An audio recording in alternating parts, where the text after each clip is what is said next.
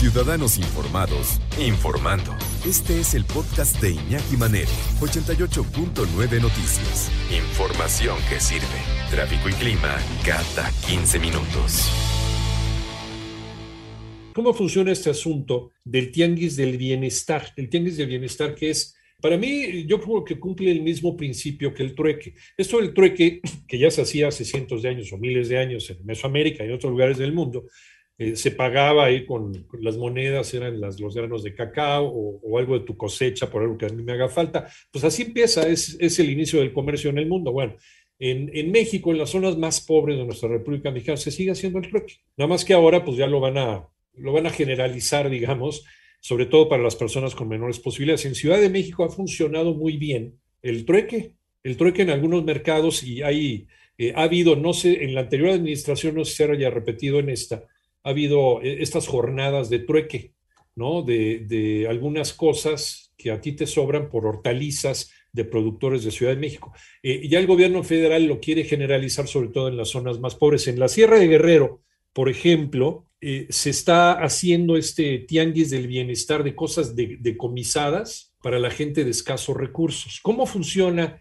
y, cómo, cómo, le ha funcionado sobre todo a la gente de estas zonas tan marginadas de nuestro país. Vámonos a Guerrero con mi compañera Adriana Covarrubias. Adriana, ¿cómo estás? Buenas tardes. ¿Qué tal, Iñaki? Buenas tardes. Buenas tardes a la auditoría. Te informo que más de 150 mil artículos decomisados en operativos por el Instituto para devolver al pueblo lo robado fueron entregados en el Tianguis del Bienestar a más de 1.800 personas, entre adultos y niños del municipio de Zapotitlán Tablas, la tercera localidad de las 10 que fueron contemplados en la primera etapa de este programa. Desde muy temprano se hizo una larga fila de personas que ingresaron a la cancha de la, de la localidad, que fue resguardada por elementos del ejército mexicano y ingresaron este una persona eh, fue ingresando poco a poco alguna mamá iba acompañado de sus hijos para que tomaran una variedad de artículos nuevos que se encontraban en las carpas de mujeres, hombres y niños y también otros.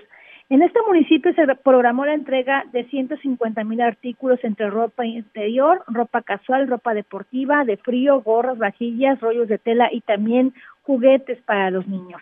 El Tianguis del Bienestar se suma a los programas sociales y tiene como objetivo mejorar las condiciones y calidad de vida de los que menos tienen ha visitado los municipios de Metlatónoc y también Alcozauca de Guerrero. En tres días han entregado casi medio millón de artículos en estos tres municipios de la región de la montaña y en Zapotitlán Tablas el porcentaje de población de pobreza extrema es del 64.4% y se estima una población de más de 12 mil personas. Es el reporte. Este tianguis, este tianguis que implementó el gobierno federal para pues, las personas eh, de escasos recursos, sobre todo en las, en las partes más marginadas de nuestro país, el tianguis del bienestar, le llamaron. Esto es en la montaña Guerrero, en donde se encuentran, pues a lo mejor las poblaciones de las poblaciones más pobres del mundo. Por ejemplo, el Metlaltónoc, desde hace años, eh, fue catalogada como una de las eh, poblaciones humanas más pobres del planeta Tierra, a lo mejor equiparadas con lugares de África, lugares donde viven una, una verdadera pobreza, una espantosa pobreza, pues Metlaltónoc ha sido también catalogada así. Entonces están yendo a las zonas más pobres, en las zonas paupérrimas de este, de este territorio nacional para llevar este tianguis. Al llevar este tianguis, ¿se compromete en algo a la gente que, que recibe estos objetos decomisados a, al crimen organizado?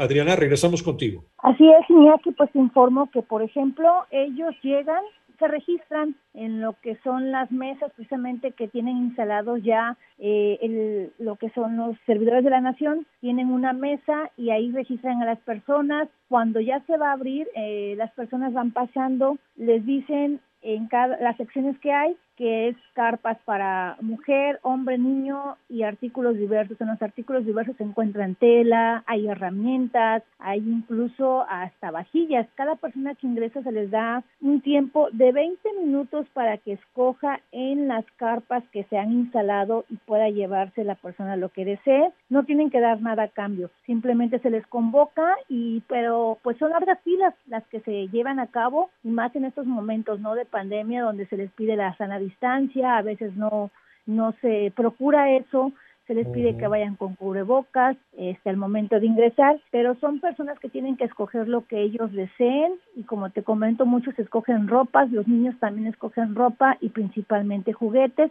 y algunos hombres pues escogen lo que es este, las chamarras, las gorras y las herramientas que también se han puesto en esos lugares. Pues bueno, interesante también qué es lo que más pide la gente dentro de estos tianguis. Muchas gracias Adriana, Adriana Covarrubias desde Acapulco Guerrero.